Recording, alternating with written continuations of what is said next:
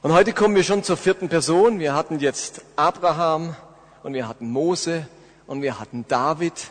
Und heute machen wir einen Sprung ins Neue Testament. Heute gucken wir uns mal den Held an, nämlich Paulus. Ich persönlich bin ein großer Fan von Paulus. Wie ihr vielleicht mitbekommen habt, ist erst letztes Wochenende das Paulusjahr zu Ende gegangen. Habt ihr das mitbekommen? Die katholische Kirche hat den 2000. Geburtstag von Paulus gefeiert. Angeblich wurde Paulus eben im Jahre 09, 08, 09 geboren. Okay? Gemäß der Zählung der katholischen Kirche. Und jetzt sind eben 2000 Jahre seines Geburtstages rum. Und der Papst hat ja auch letzte Woche, glaube ich, am Ende, im Abschlussgottesdienst von diesem Paulusjahr gesagt, sie haben das Grab des Paulus in der, einer der römischen Kapellen untersucht mit der C14-Methode, die Knochen, die darin sind. Und es ist tatsächlich ein ganz alter Skelett, wo da drin ist, aus dem ersten, zweiten Jahrhundert, so dass sie ziemlich sicher sind, dass man wirklich die Knochen des Paulus da in dieser Kirche hat. Und ich habe mich aus dem Grund, weil Paulus so ein großer Mann war, und weil ich so ein Fan von ihm bin, entschlossen, zwei Predigten zu Paulus zu halten. Es gibt also heute eine und in zwei Wochen, nee, stimmt, dass ich sage, also heute und heute in zwei Wochen eine. Dazwischen kommt die Anina mit der Lea. Wir konnten das leider nicht mehr tauschen. Aber ich spreche heute über die Stärken, über das Heldenhafte von Paulus. Und nach darum, davon kann man einiges lernen. Und in zwei Wochen dann über die ganz menschliche Seite dieses Apostels. Lasst mich anfangen. Ich möchte euch, wie ihr auch auf eurem Predigtzettel seht, drei Dinge weitergeben, die heldenhaft sind an Paulus, die ganz besonders vorbildlich sind in seinem Leben. Und das erste ist, dass Paulus ein großer Apostel und Missionar war. Paulus, der große Apostel und Missionar. Ungefähr im Jahre 34 nach Christus erlebt Paulus eine Bekehrung. Er kehrt radikal um zu Jesus Christus und das aus einem einfachen Grund, weil ihm Jesus persönlich begegnet ist. Auf dem Weg nach Damaskus fällt Paulus zu Boden, Jesus erscheint ihm, kennt ihr die Geschichte, und er beruft ihn dort zum Apostel und Missionar. Das war vielleicht noch nicht so speziell. Das Spezielle war, dass Jesus den Paulus zum Missionar der Heiden berufen hat. Missionar, Apostel, Gesandter zu den Heiden. Für uns ist das heute überhaupt nichts Besonderes. Heute gehen überall Missionare nach Afrika, nach Asien, nach China. Wir sind es gewohnt, dass man auf die ganze Welt geht. Ihr Lieben, das war damals überhaupt nicht so. Das war total ungewöhnlich. Alle Apostel vor Paulus konnten sich nicht wirklich anfreunden mit dem Missionsbefehl Jesu. Geht hin in alle Welt und verkündigt das Evangelium. Damit konnten sich die Apostel vor Paulus nicht wirklich anfreunden. Die meisten Apostel haben es nur an die Grenze Israels oder in jüdische Synagogen außerhalb Israels geschafft. Kontakt zu den Heiden aufzunehmen, ihren, ihnen ihren jüdischen Messias anzubieten, das gelang denen nur ganz schwer. Und nun kommt dieser Paulus, jüdischer als alle Apostel zusammen, ein Hebräer unter Hebräern, konfessionell ein Pharisäer, dem Gesetz treu bis zum letzten Buchstaben. Und es ist dieser strenge Jude, der sich bereit erklärt, zu den unreinen Heiden zu gehen, sich auf eine fremde Welt einzulassen, sich in Gefahr zu bringen. Und am Ende hat er unzählige Menschen zum Glauben geführt und allen Völkern die Tür fürs Evangelium geöffnet. Insgesamt wissen wir von drei Missionsreisen des Paulus. Drei Jahrzehnte lang bereist Paulus den Mittelmeerraum von Kleinasien über Rom bis Spanien. Man kann sagen, durch das ganze römische Reich. Das war damals sehr, sehr groß. Und ihr müsst euch das mal vorstellen. In der ständig wachsenden kulturellen Weite des römischen Imperiums, da konkurrierten Religionen aus aller Welt miteinander. Dieses römische Reich hat unglaublich viele Länder aufgenommen in sein Imperium. Und plötzlich war dieses römische Reich mit ganz, mit einer Invasion von Göttern, fremden Göttern konfrontiert. Römische Schriftsteller beklagen die Invasion fremder Götter. Der griechische Dionysos, die ägyptische Isis, die persische Mithras, die kleinasiatische Artemis, sie alle drangen in das römische Reich ein. Religionsforscher listen über 100, über 400 Götter auf, die es im römischen Reich gab und die miteinander konkurrierten. Welcher ist der richtige? An welchen glaubt man? Alle bauen ihre Tempel, alle bauen ihre Statuen. Das römische Reich hatte einen, eine Invasion fremder Gottheiten. Und jetzt kommt noch einer dazu. Ein scheinbar völlig unbedeutender jüdischer Zimmermann, der sich als Gott und Messias ausgab und schon ein paar Jährchen tot ist. Da kommt es auch noch dazu. Und wisst ihr was? Es gelingt diesem Paulus im römischen Reich eine solche Begeisterung für diesen jüdischen Zimmermann auszulösen, dass in vielen großen Städten und Provinzen christliche Gemeinden entstehen. Galatien, Philippi, Thessaloniki, Kolossea, Ephesus, Athen. Und nur 300 Jahre später ist das Christentum römische Staatsreligion.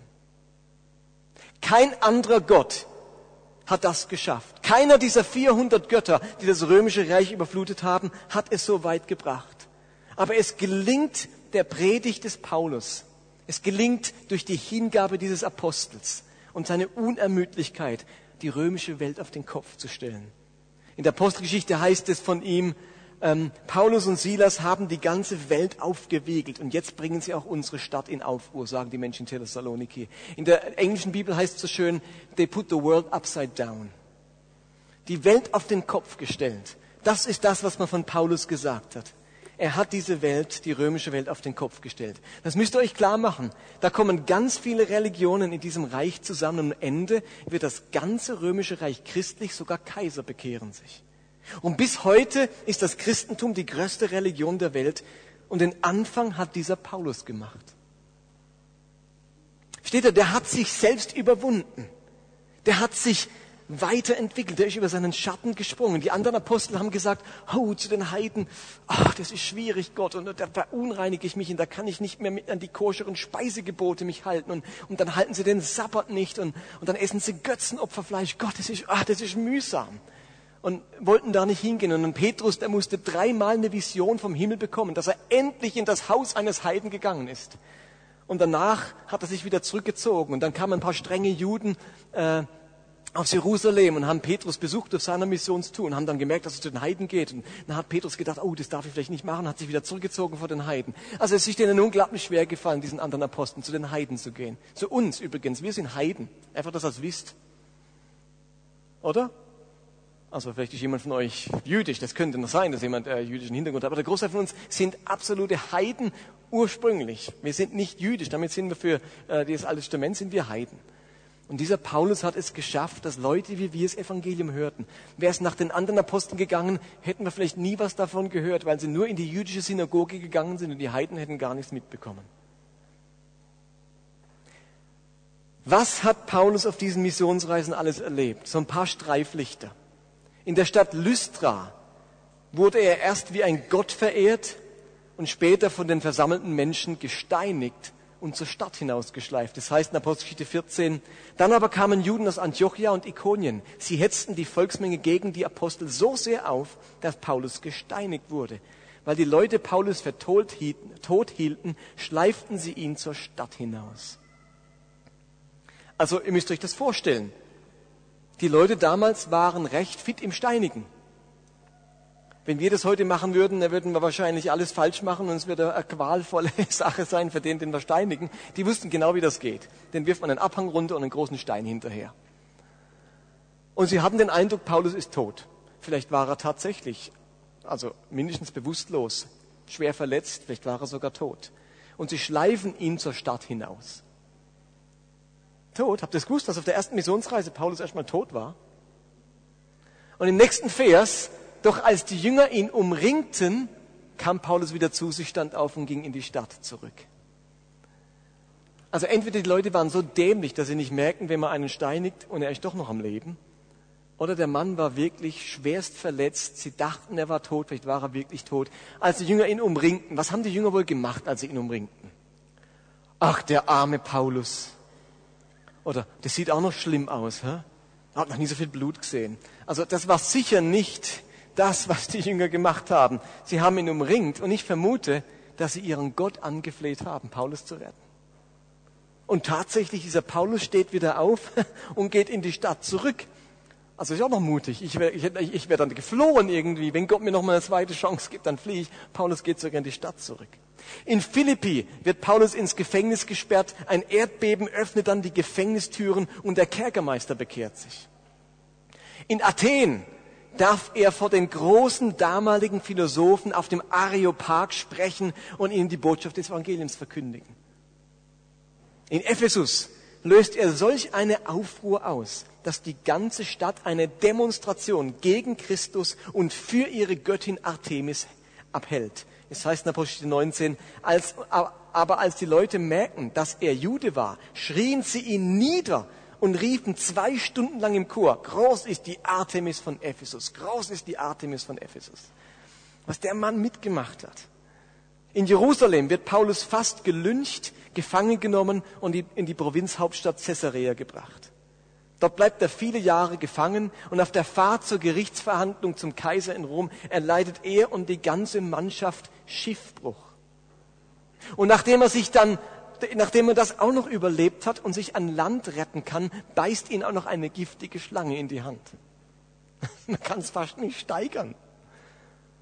Überlebt er übrigens auch. Wenn man so in die Apostelgeschichte hineinschaut, dann hat man den Eindruck, Paulus ist wie ein Bulldozer, der sich einfach von nichts aufhalten lässt, egal was passiert. Seine Mission war so klar, seine Berufung so stark und sein Glaube so fest, dass ihn nichts davon abhalten konnte, den Menschen die gute Botschaft zu bringen. Paulus war total nach außen gerichtet. Er hat den Glauben nicht als etwas verstanden, das sich in der Synagoge oder in der Kirche abspielt, sondern im Dienst für die Menschen. Ist euch, ist euch das bewusst, dass das Judentum keine missionarische Religion war und ist? Das Judentum ist und war keine missionarische Religion. Juden, als Jude wird man geboren. Dass mal ein Heide zum Judentum übertritt, das ist etwas ganz Seltenes. Vielleicht, wenn man jemand heiratet oder so, aber ganz, ganz selten gibt's das. Juden waren immer lieber unter sich, unter ihresgleichen, weg von den Gefahren und Verunreinigungen der Welt. Im Judentum zur Zeit Jesu erhöhte man die Heiligkeit, aber nicht die Zahl der Heiligen. Man erhöhte die eigene Heiligkeit, nicht die Zahl der Heiligen. Der Glaube wurde vertieft, nicht verbreitet. Jesus selbst hat zu seinen Lebzeiten nur zu Juden gepredigt. Und er hat es abgelehnt, in heidnische Gebiete zu gehen. Heidenmission hat Jesus den Aposteln nicht vorgelebt. Und doch sagt er dann am Ende seines Lebens zu den Zwölfen, so steht es geschrieben, dass Christus leiden wird und auferstehen von den Toten am dritten Tag. Und dass gepredigt wird in seinem Namen Buße zur Vergebung der Sünden unter allen Völkern. Fangt an in Jerusalem. Ich glaube, der Satz war vielleicht ein Fehler. Fangt an in Jerusalem. Denn sie haben dann dort angefangen und, und eigentlich nicht mehr aufgehört. Also es ist ihnen dann schwer gefallen, in Jerusalem anzufangen und irgendwo anders weiterzumachen. Aber predigt unter allen Völkern. Eine klare Anweisung. Und Paulus, der macht das tatsächlich. Der bringt neuen Wind ins Christentum. Er holte das Christentum heraus aus dem Tempel in Jerusalem und brachte die Botschaft tatsächlich zu allen Völkern. Als Paulus nach Athen kommt, macht er etwas Erstaunliches und für einen Juden ganz Untypisches. Er sagt, lesen wir in der Apostelgeschichte 17, zu den Athenern, zu den Heiden, ich bin durch eure Stadt gegangen und habe mir eure heiligen Stätten angesehen. Dabei habe ich auch einen Altar entdeckt mit der Inschrift für einen unbekannten Gott. Was ihr da verehrt, ohne es zu kennen, das mache ich euch bekannt. Gemäß dem Alten Testament war es verboten, sich mit heidnischen Tempeln, Altären oder Götzenstatuen abzugeben. Da hat man sich verunreinigt. Das war etwas total Unreines. Damit durfte man nichts zu tun haben und seinen Fuß nicht in deren Nähe setzen. Für den Jude war schon ein Grab unrein. Deswegen haben Juden das Grab getüncht, also mit Kalk darauf gestreut, damit man Gräber immer sehen konnte von, von der Entfernung, damit man ja nicht aus Versehen auf ein Grab tritt, denn das hätte einen verunreinigt. Geschweige denn zu einem Götzentempel zu gehen oder an einen Altar, der einem Gott, einem fremden Gott geweiht war. Das war für den Juden ein Unding. Und eigentlich machen Juden einen Bogen um so etwas herum. Und ich, wenn ich an Christen heute denke, ich entdecke viele Christen, die eine ganz ähnliche Einstellung haben, sagen, Finger weg, weg von der bösen Welt, weg von Verunreinigung, weg von Orten, wo Götzendienst, wo, wo, wo Sündenfuhl ist, da wollen wir nicht hin. Das macht Paulus nicht so. Der geht in diese Stadt Athen und schaut sich die Heiligtümer an, die Götzenaltäre. Der geht hin und liest sogar, was dort steht. Da muss man da noch hinschauen, versteht ihr?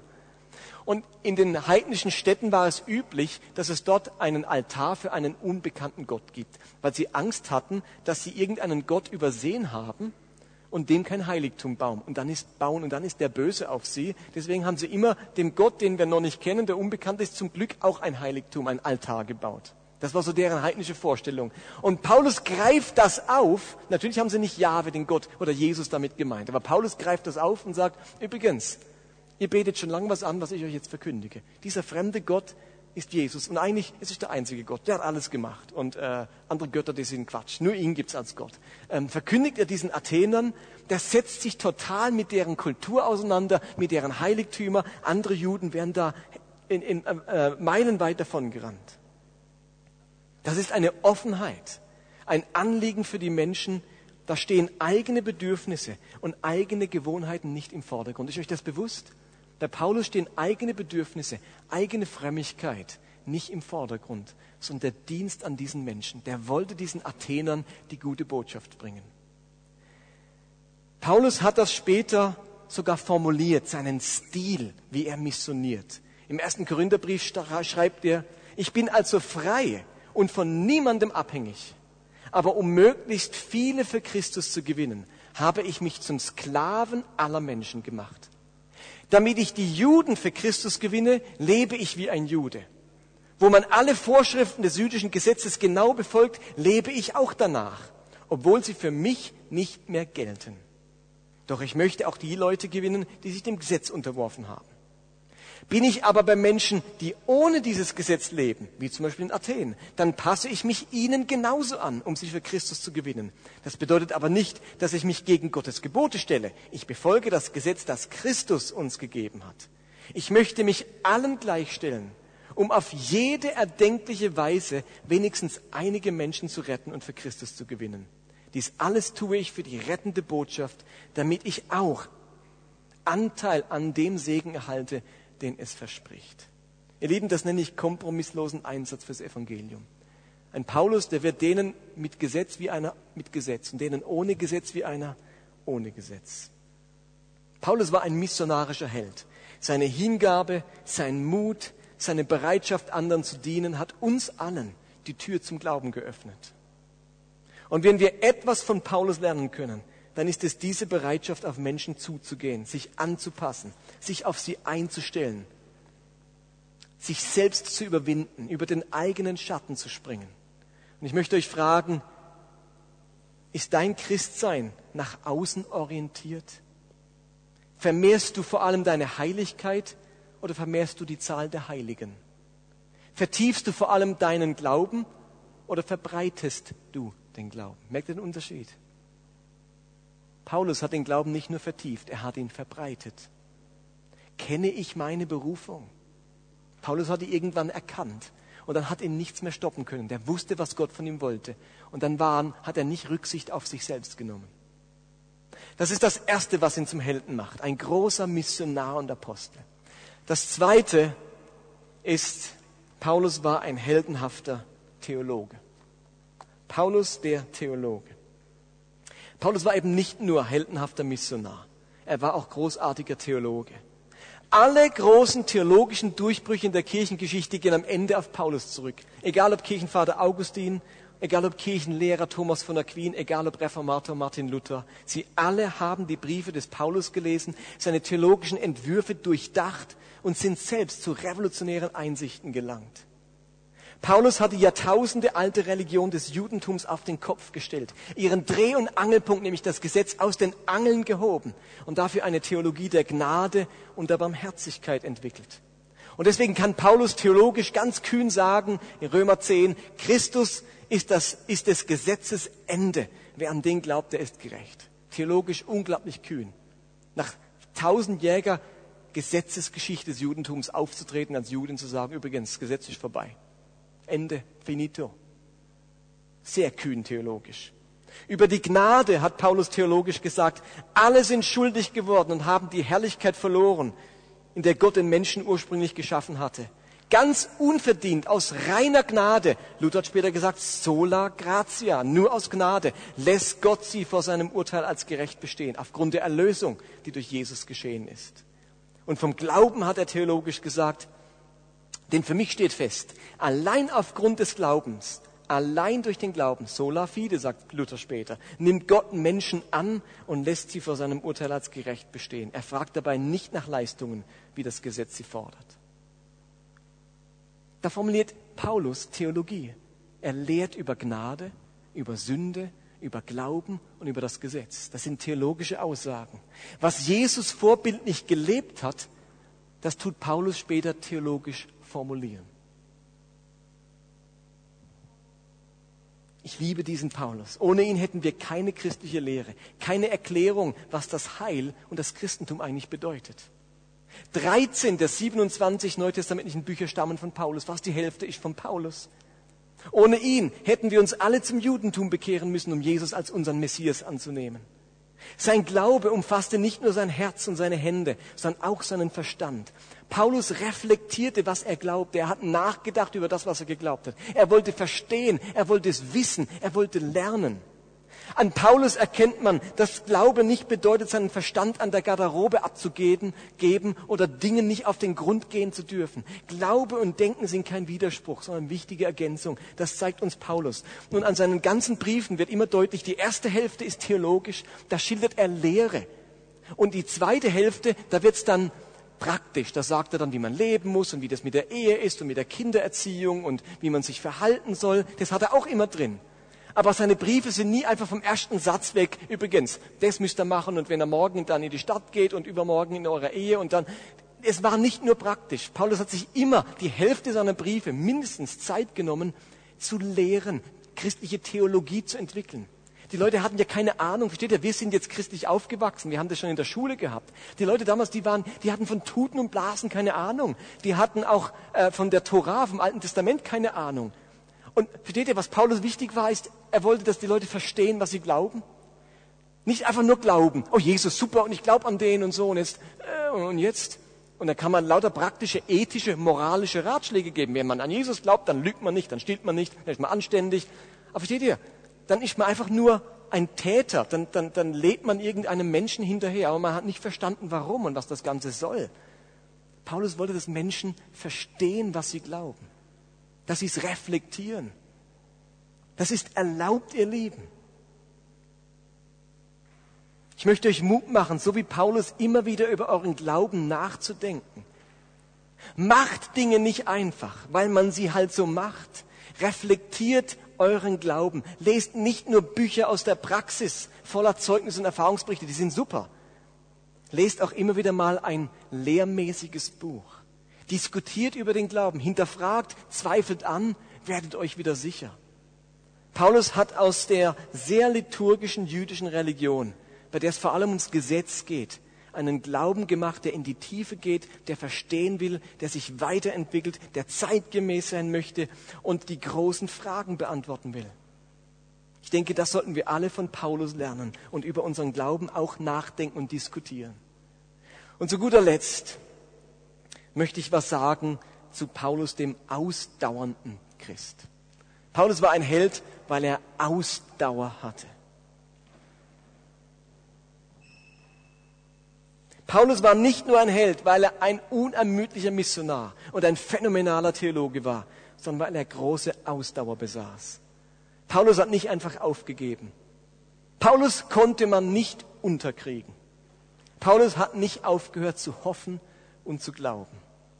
Am deutlichsten wird das, wenn man sich mal bewusst macht, was Paulus alles erduldet hat in seinem Leben. An einer Stelle zählt Paulus nämlich mal auf, was er in seinem Christsein alles erlebt und erduldet hat. Im zweiten Korintherbrief steht, und ich sage das Paulus selbst, ich bin öfter im Gefängnis gewesen als andere Christen, öfter geschlagen worden, häufig war ich in Todesgefahr. Fünfmal habe ich von den Juden die 39 Schläge bekommen. Wisst ihr warum 39 Schläge?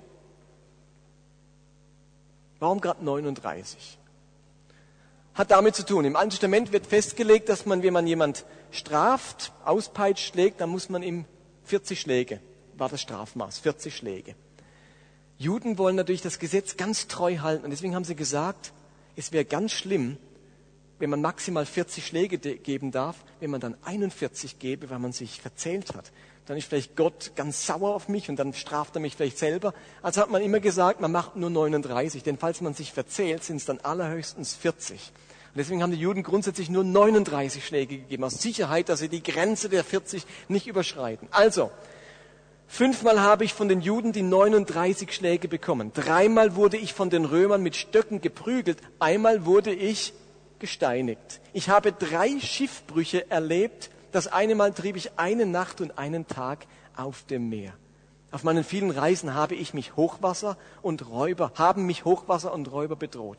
Juden und Nichtjuden haben mir nachgestellt. Es gab Gefahren in Städten und in Einöden, Gefahren auf hoher See und Gefahren bei falschen Brüdern. Ich habe Mühe und Not. Ich hatte Mühe und Not und oftmals schlaflose Nächte. Ich war hungrig und durstig. Oft hatte ich tagelang nichts zu essen. Ich fror und hatte nichts Warmes anzuziehen. Ich könnte noch vieles aufzählen, aber ich will nur noch eines nennen. Wer leidet unter seiner Schwachheit? Ohne dass ich mit ihm leide? Wer kommt zu Fall, ohne dass ich von Sorge verzehrt werde? Also er leidet auch noch mit anderen Menschen mit.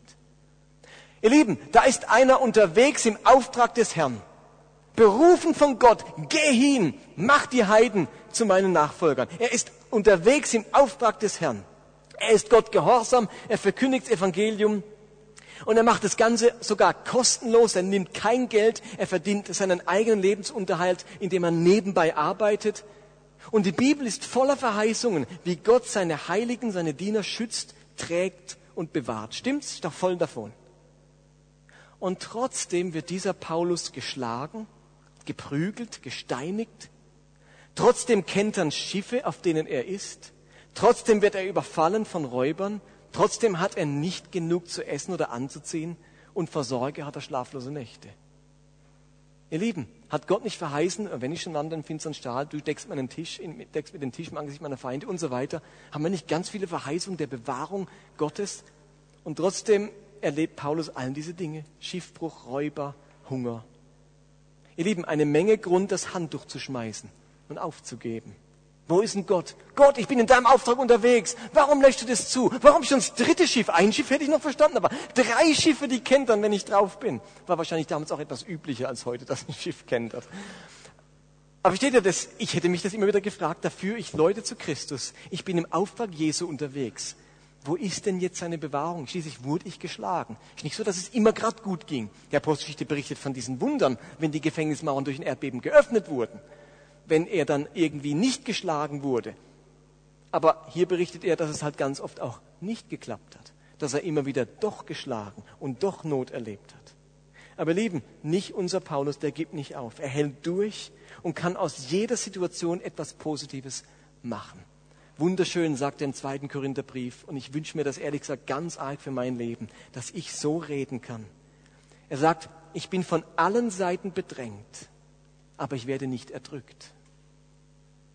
Ich weiß oft nicht mehr weiter, aber ich verzweifle nicht. Ich werde verfolgt, aber Gott lässt mich nicht im Stich. Ich werde niedergeworfen, aber ich komme wieder auf. Ich finde es unglaublich stark. Paulus schildert keine Theologie von alles geht gut, null Problemo, mit Jesus unterwegs, zack, da bist du auf der Autobahn zum Glück und da läuft's einfach rund. Wir machen unsere Serie, weil wir uns anschauen, dass es bei Menschen eben nicht rund gelaufen ist. Menschen, die Gott Helden nennt. Bei Paulus ist es nicht rund gelaufen. Aber er kann sagen, ich möchte es nochmal sagen. Er wird einer bedrängt und wird nicht erdrückt dabei. Und ich entdecke mich, wie ich bedrängt werde und es mich fast erdrückt. Da weiß einer nicht mehr weiter und verzweifelt trotzdem nicht. Kennt ihr das? Nicht mehr weiter wissen, ratlos sein und trotzdem nicht verzweifeln. Da leidet einer, ohne sich von Gott verlassen zu fühlen. Und mir passiert es immer wieder, ich, ich leide und fühle mich von Gott in dem Moment im Stich gelassen. Paulus nicht.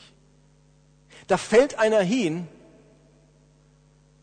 und nämlich gleich stehe wieder auf. Bei Gott kann man immer wieder aufstehen. Mit hinfallen ist nicht wörtlich stolpern gemeint, versteht ihr? Man muss nicht Christ sein, um wenn man auf die Schnauze fällt, wieder aufzustehen. Paulus meint damit, etwas in mir fällt hin. Ich, ich, ich baue Mist, ich versage. Ich bin auf der Nase gelandet. Ich habe Mist gebaut. Aber er wusste, bei Gott steht man wieder auf, bei Gott darf man aufstehen. Das ist Paulus, ein ungeheuer ausdauernder Christ. Und am Ende seines Lebens, kurz bevor er dann von Nero hingerichtet wurde, von Kaiser Nero, kann er schreiben, ich habe den guten Kampf gekämpft. Ich bin am Ziel des Wettlaufs, zu dem ich angetreten bin, angekommen. Ich habe den Glauben bewahrt und unversehrt weitergegeben. Nun wartet auf mich der Siegeskranz, mit dem der Herr, der gerechte Richter, mich an seinem Gerichtstag belohnen wird. Dass er dann, ich habe durchgehalten. Lief nicht alles rund, paar Mal hingefallen, paar Mal in größter Bedrängnis gewesen, oft ratlos, bin angekommen. Trotz all dieser Brüche im Leben, der Ratlosigkeit, dem Hinfallen, dem Bedrängtwerden, dem nicht weiter wissen, trotz alledem ist Paulus ein Held gewesen. Obwohl sein Leben nicht rund lief, ist er angekommen. Ich wünsche uns, dass wir etwas von dem Helden Paulus mit nach Hause nehmen. Seine Bereitschaft, nach außen orientiert zu sein und den Menschen um sich herum mit der guten Botschaft zu dienen. Sein Interesse, den Glauben nicht nur zu leben, sondern zu verstehen. Für ihn war geistliche Erkenntnis ein Ausdruck von Anbetung. Und drittens seine Fähigkeit auszuhalten und durchzuhalten, in den widrigsten Umständen eine positive Sicht zu bewahren. Jetzt habe ich euch ausführlich den Helden geschildert. Und ich wünsche uns, dass wir was mitnehmen von ihm. In zwei Wochen werde ich einen ganz anderen Ton anschlagen. Dann werde ich euch die menschliche Seite von Paulus zeigen. Und das ist auch trostreich, die zu sehen. Aber nehmt doch das mit für euch ihn als Vorbild in der Ausdauer, im Nachdenken und in der Bereitschaft, sich an andere zu verschenken. Lasst uns einen Moment still sein. Und wir machen diese Serie ganz besonders, damit Jesus die Brüche in unserem Leben anrühren kann. Da, wo wir niedergefallen sind, dass er das anrühren kann, uns Mut machen, wieder aufzustehen, dass wir nicht in unserem Schmerz liegen bleiben. Deswegen machen wir die Serie, um euch allen neuen Mut zum Weitergehen zu machen.